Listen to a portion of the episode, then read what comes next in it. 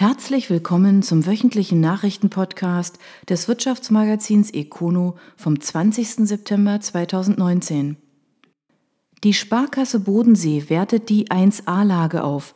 Das Institut investiert einen zweistelligen Millionenbetrag in die Zentrale in Konstanz. In zwei Jahren arbeiten die Mitarbeiter dann dort nicht mehr alleine. Konstanz. Vor einem Jahr hat die Sparkasse die großen Umstrukturierungen rund um das Filialnetz angekündigt, jetzt folgen die Taten.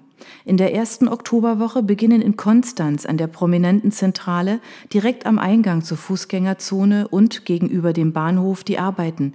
20 Millionen Euro werden innerhalb der kommenden beiden Jahre unter der Federführung der I&R Bestandsbau als Generalunternehmer investiert. Zunächst wird der Sparkassenteil des Gebäudes umgebaut. Wir brauchen mehr Besprechungsräume und die Einrichtung wird kundenbezogener und soll den geänderten Wünschen an ein modernes Banking entsprechen, erläutert der Vorstandsvorsitzende der Sparkasse Lothar Meyer. Um das richtige Setting zu finden, habe es mehrere Workshops mit den Mitarbeitern gegeben. Rund 2000 Quadratmeter Fläche wird das Institut am Ende noch selbst belegen. Den Rest der insgesamt 7500 Quadratmeter Fläche teilen sich am Ende ein Hotel, ein Gastrobetrieb sowie ein Handelsunternehmen, wobei bislang noch nicht bekannt ist, mit wem genau die Sparkassenmitarbeiter in dem Gebäude aus dem Jahr 1891 arbeiten werden. Die IHK Schwarzwald Bar Heuberg zieht endgültig um. Die Vollversammlung der Kammer stimmt für einen Neubau, vorausgegangen war ein langes Tauziehen. Villingen-Schwenningen. Die Vollversammlung der IHK Schwarzwald Bar Heuberg hat sich einstimmig für einen Neubau der Verwaltung und der angeschlossenen Akademie im sogenannten Zentralbereich zwischen den beiden großen Stadtbezirken Villingen und Schwenningen ausgesprochen. Dafür wird ein Grundstück gekauft, das aktuell noch dem Schwarzwald Bar Klinikum gehört. Nach dem Beschluss haben zugelassene Bewerber nun bis November Zeit, Angebote abzugeben. Zu den Investitionskosten wie zum Zeitplan gab es keine Angaben. Die IHK plant einen Neubau für 90 Mitarbeiter mit einer Bruttogeschossfläche von 6.450 Quadratmetern, fast zur Hälfte aufgeteilt zwischen Verwaltung und Akademie. Hinzu kommen noch 300 Stellplätze für Fahrzeuge. IHK-Präsidentin Birgit Hakenius-Beuth nannte den nun ausgesuchten Standort ideal, da er zwischen den Stadtbezirken liege. Damit geht zugleich ein jahrelanger Prozess zu Ende. Neben dem Zentralbereich haben die Verantwortlichen unterschiedliche Alternativen geprüft, bis hin zur Ansiedlung auf dem ehemaligen Saba-Areal. Hintergrund war ein Tauziehen unterschiedlicher Interessengruppen. Notwendig wird der Umzug unter anderem durch den hohen Sanierungsbedarf des bisherigen Kammergebäudes aus den 1980er Jahren am Rand der Villinger Innenstadt. Intersport setzt auf ein Start-up. Die Sporthändlergenossenschaft ordnet den Bereich E-Commerce neu. Eine besondere Rolle kommt dabei der Plattform Sportmarken24 zu. Heilbronn. Seit Jahren befindet sich der Verband Intersport in Sachen E-Commerce in einer Art Aufbautraining. Jetzt ermöglichen die Heilbronner den angeschlossenen Händlern neue Wege. Neben dem eigenen Webshop öffnet sich die Genossenschaft zusätzlich anderen Verkaufswegen. So wird auf Amazon das Label Budget Sport zur Vermarktung von Altwarenbeständen aufgebaut. Parallel unterstützt Intersport die Händler mit einem neuen Plattformmanagement bei allen Arten von Dienstleistungen rund um eine optimierte Webshop-Pflege. Besondere Bedeutung hat allerdings eine Kooperation mit der Plattform Sportmarken24.de. Über eine einfache Schnittstelle können Händler aus dem Verbund ihre Waren dort anbieten. Keine andere Plattform erzielt über die Vielzahl der angebundenen Kanäle im Sportbereich so eine hohe Reichweite, bewirbt die Gründerin und Geschäftsführerin Valeska Benner ihr Angebot. Für Benner bedeutet die Kooperation zugleich eine riesige Chance. Erst im Frühjahr 2018 hat sie das Unternehmen gestartet, das Sporthändlern für schmales Geld einen Zugang zu unterschiedlichen Marktplätzen von Amazon bis Real bietet. Vorbild ist die Plattform Schuhe24, die durch ihren Mann Dominik Benner aufgebaut wurde. Mehr als 150 Sporthändler haben sich bislang der Plattform angeschlossen.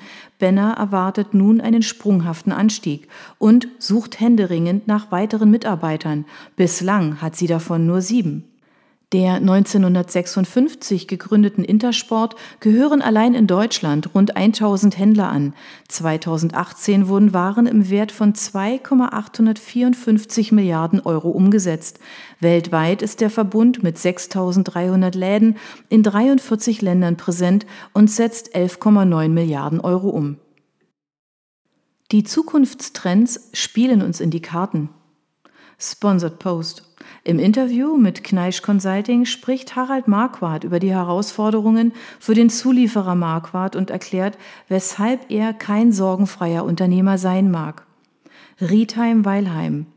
Die Mobilitätswende kann Harald Marquardt als Vorsitzender der Geschäftsführer der Marquardt-Gruppe viele positive Aspekte abgewinnen.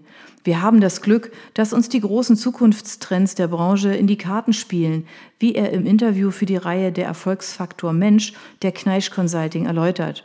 Bei Themen wie dem Batteriemanagement, der Aufwertung des Fahrzeuginneren bei immer autonomeren Fahrzeugen oder auch Fahrtberechtigungssystemen sei das Familienunternehmen bestens aufgestellt.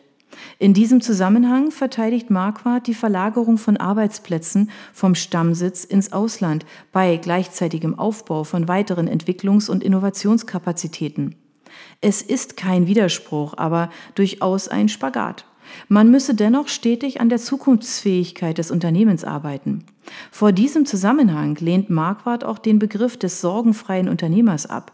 Den gibt es meines Erachtens gar nicht, weil er, der Unternehmer, sich ja gerade dadurch auszeichnet, dass er nicht auf dem Erreichten verharrt, sondern ständig in Bewegung bleibt, immer etwas Neues unternimmt und damit auch etwas wagt. Das vollständige Interview mit weiteren Antworten rund um Technologien, Arbeitsplätze und dem Fachkräftemangel finden Sie auf econo.de. Klingel stellt Shop ein. Der Versandhändler hat offenkundig die Chancen durch die Übernahmen aus der Cretrade Holding falsch eingeschätzt. Pforzheim. Die Klingelgruppe stellt Anfang kommenden Jahres den Versender Conleys ein.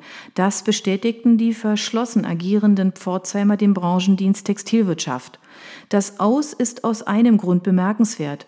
Klingel hatte Conleys zusammen mit den Marken Impressionen, Mia Villa und dem Werbemittelspezialisten Schneiderversand erst Mitte 2017 aus der Insolvenzmaße der Cretrade Holding übernommen.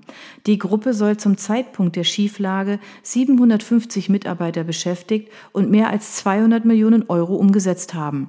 500 Mitarbeiter wechselten zu Klingel, ebenso wurde die Logistik zentralisiert. Die damit verbundenen Hoffnungen haben sich nun offenkundig nicht erfüllt. Bereits im Frühsommer wurde Mia Villa eingestellt, Conleys soll im ersten Quartal 2020 folgen. Ob die Kunden wie von Klingel angedacht zu Impressionen wechseln werden, bezweifeln Branchenkenner. Die Zielgruppen sind zu unterschiedlich. Allerdings wird das Aus für Klingel abgemildert, die Kundenbeziehungen bleiben nutzbar. Die Klingelgruppe, die offiziell unter Key Mail Order firmiert, gehört zu den größten Versandhändlern in Deutschland. Das Unternehmen wurde 1923 von Robert Klingel als Händler hochwertiger Mode gegründet. Im Jahr 2017 setzte das Unternehmen mit 2855 Mitarbeitern rund 1,44 Milliarden Euro um. Zur Gruppe gehören rund 15 Marken rund um Mode und Schmuck. Generationenprojekt soll jetzt endlich starten. Heidelberg bekommt ein neues Kongresszentrum. Heidelberg. Fast 30 Jahre hat es gedauert. Nun steht der Beginn der Bauarbeiten bevor. Noch in diesem Jahr sollen die Arbeiten für das neue Heidelberg Convention Center beginnen. In gut drei Jahren soll die neue Hall mit 1800 Sitzplätzen im großen Saal beginnen. Daneben wird es ein gutes Dutzend weiterer Räume geben. Der kleinste ist mit nur etwa 30 Sitzplätzen ausgestattet. So wolle man das Angebot breit halten. Der Siegerentwurf für die neue Halle kommt vom Basler Architekturbüro Degelow. Laut offiziellen Angaben liegt die Investitionssumme bei rund 70 Millionen Euro. Im HCC sollen dann vor allem Wissenschafts- und Medizinkongresse stattfinden, aber auch Firmen können die Halle für ihre Veranstaltung buchen. Schuon schafft neuen Standort. In Wildberg-Sulz entsteht ein neues Logistikzentrum. Heiterbach-Wildberg. Der Logistiker Schuon erweitert. In Wildberg-Sulz entsteht nun ein 9000 Quadratmeter großes Logistikzentrum. Die Bauarbeiten haben bereits begonnen. Das Unternehmen investiert hier einen nicht näher benannten Millionenbetrag. Im März 2020 soll der neue Standort fertig sein. Die neue Logistikhalle ist ausgelegt für die Lagerung unterschiedlichster Waren bis zu 10 Meter Höhe. Die Anlieferung erfolgt über ebenerdige, überdachte Tore und Heckrampen. Für den Brandschutz sorgt unter anderem eine leistungsstarke Sprinkleranlage. Darüber hinaus bietet Schuhen vor Ort umfangreiche Zusatzleistungen wie Kommissionierung, Konfektionierung, Sequenzierung und Vormontagen. Besonders attraktiv sei der neue Standort durch seine verkehrsgünstige Lage in unmittelbarer Nähe zur A81 Stuttgart-Singen. Zudem liegt Wildberg zentral zwischen den Städten Kalf, Nagold und Herrenberg. Das sei vor allem für regionale Industrieunternehmen interessant, teilt das Unternehmen mit. Stiel wächst weiter. Beim Spezialisten für Motorsägen und Gartengeräte ist vor allem der Akkubereich gefragt. Daneben wird investiert und mit den Folgen des Sommers 2018 gekämpft. Weiblingen. Die Stielgruppe hat von Januar bis August einen Umsatz von 2,8 Milliarden Euro erzielt, wie Vorstandschef Bertram Kanziora sagte. Das entspricht einem Plus von 6,1 Prozent im Vergleich zum Vorjahreszeitraum. In Deutschland wuchs der Branchenprimus um 2 Prozent auf 816 Millionen Euro. Weitere Angaben macht das Familienunternehmen traditionell nicht. Kanziora. Das Plus ist vor allem zurückzuführen auf eine stärkere Nachfrage nach höherpreisigen Produkten. So wurde unter anderem der Absatz im Akkubereich zweistellig gesteigert. Dafür ging die Nachfrage nach Benzinprodukten leicht zurück. Der Anteil der Akkugeräte liegt demnach nun bereits bei rund 15 Prozent. Diesem Segment sowie allem, was unter dem Stichwort Digitalisierung läuft, räumt Cansiora größte Bedeutung ein. Wir haben uns mit hohen Investitionen in die Aus- und Weiterbildung unserer Mitarbeiter sowie in Akkutechnologien, Elektronik und Robotik vorbereitet. Derweil kämpft die Gruppe aber noch mit anderen Problemen. Die Dynamik beim Umsatz ist nur ein Faktor, ein anderer die Dynamik bei den Bestellungen. Und hier hielten sich die Händler in den ersten Monaten zurück. Der Vorstandschef macht dafür die Wetterkapriolen des vergangenen Jahres samt Rekordhitze und Dürre und eine damit einhergehende Unlust der Kunden verantwortlich. Viele Fachhändler hatten deshalb noch gefüllte Lager. Allerdings sind die Geräte der Weiblinger dennoch gefragt wie kaum zuvor. In Deutschland werden deshalb die Logistikkapazitäten knapp. Seit der letzten Erweiterung des zentralen Lagers im hessischen Dieburg im Jahr 2009 ist der Umschlag um 60 Prozent gestiegen. Nun wird investiert. Mehr als 25 Millionen Euro fließen in den Ausbau und ein neues Logistikgebäude. Ende 2020 soll der neue Bereich bereits in Betrieb gehen. Polyrec Tech Group kauft zu. Der Elektronikspezialist übernimmt einen Blechverarbeiter aus Karlsruhe. Polyrec-Chef Andreas Rapp liefert für den Deal eine einleuchtende Erklärung. Straubenhardt. Die Polyrec Tech Group hat mittels Share Deal die Metalle in Form Geräteteile aus Karlsruhe übernommen. Details wurden wie üblich nicht genannt. Dafür regiert Polyrec gleich durch. Die Geschäftsführung haben Polyrec CEO Andreas Rapp und der technische Geschäftsführer Uwe Gunther übernommen. Was aus dem bisherigen Metallinform-Chef Hilmar John wird, dazu gab es keine Angaben. Die Karlsruher sind auf die Konstruktion, Blechverarbeitung und Gerätemontage von der Zeichnung bis zum Gerätebau spezialisiert. 30 Mitarbeiter sind weiterhin bei dem Unternehmen beschäftigt, das künftig eigenständig am Markt auftreten soll. Das Portfolio von Metalle in Form passt optimal zu uns. Mit der Übernahme ihres Know-hows und CNC-Maschinenparks können wir unsere Kapazitäten kurzfristig erweitern, Reaktionszeiten weiter verkürzen und Projekte noch schneller bearbeiten. Liefert RAP eine einleuchtende Begründung für den Deal. Die Polyrec Tech Group aus Straubenhardt im Nordschwarzwald entwickelt und produziert Systemlösungen für die Elektronik. Die Gruppe umfasst neben der Polyrec Electronic Aufbausysteme die RAP Kunststofftechnik, die RAP Oberflächenbearbeitung sowie Tochterunternehmen in der Schweiz, Belgien, Amerika und China. Aktuell wird der Produktionsstandort in Ettlingen um 1500 Quadratmeter Fläche erweitert.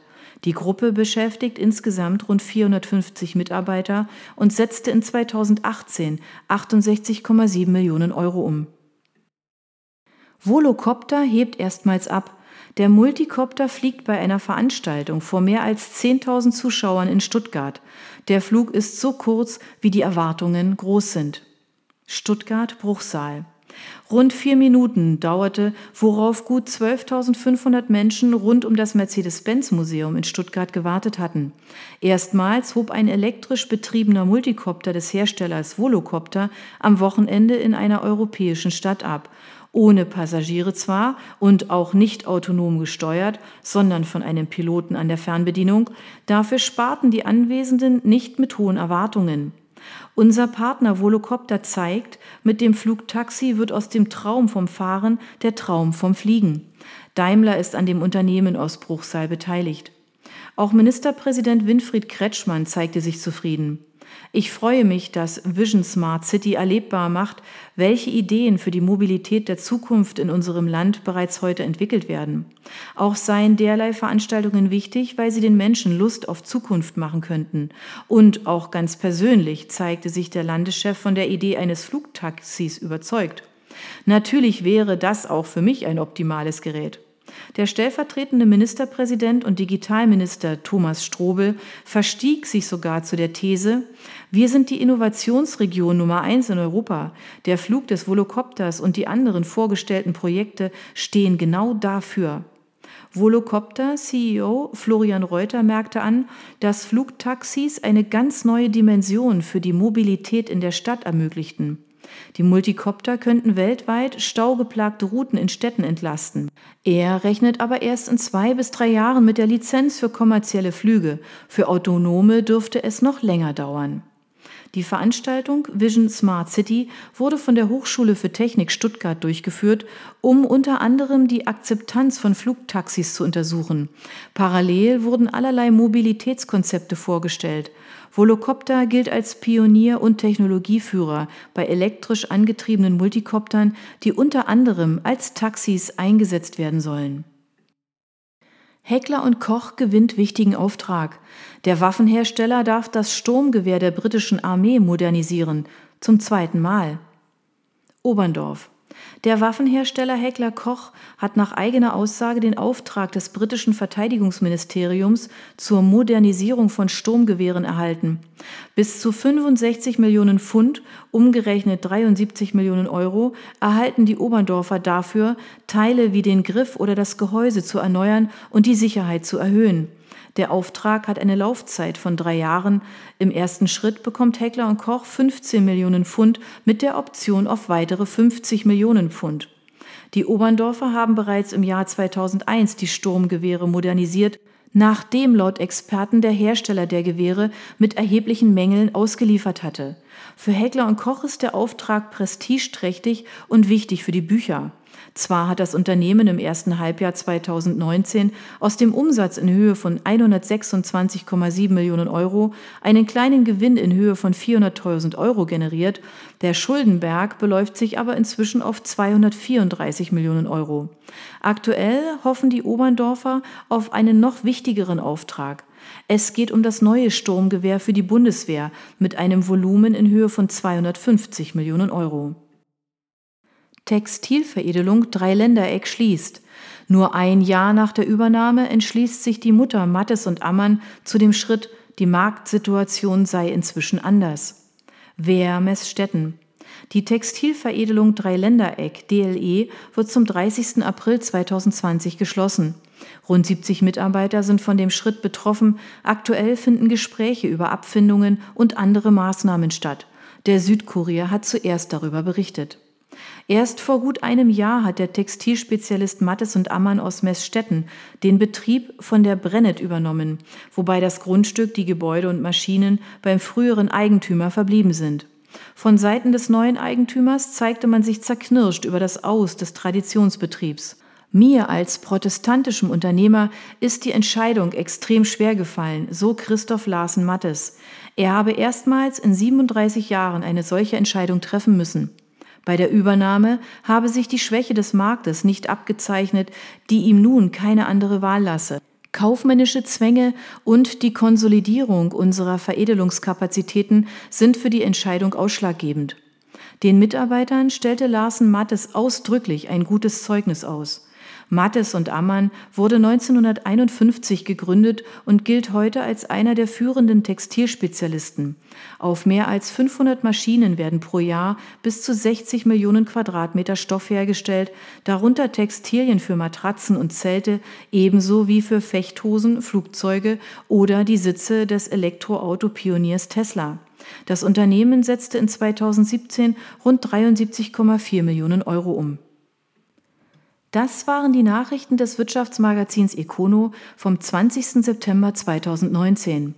Ihnen gefällt unser Podcast? Dann abonnieren Sie ihn doch ganz einfach. Sie finden uns auf Spotify, iTunes, SoundCloud und vielen anderen Plattformen. Sie möchten mehr zu Personalien, Events oder verschiedenen innovativen Themenschwerpunkten erfahren? Dann schauen Sie doch bei uns auf econo.de vorbei. Wir freuen uns auf Sie.